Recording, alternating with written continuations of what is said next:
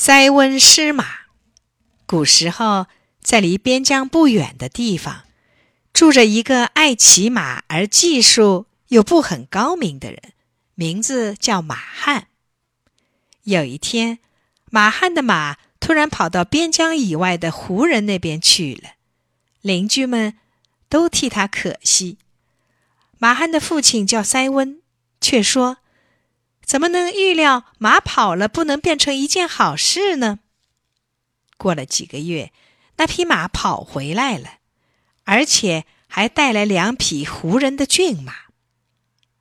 邻居们都来向马汉祝贺。塞温却说：“怎能预料马回来了不会变成一件坏事呢？”果然，过了几天，马汉高高兴兴地骑着骏马奔跑。一不小心从马上跌下来，摔伤了腿。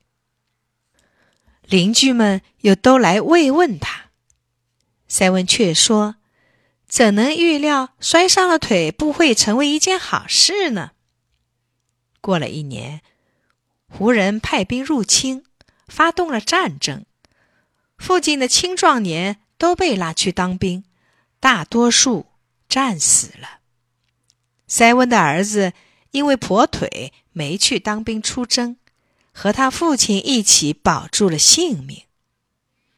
邻居就问塞翁说：“这是什么道理呀？”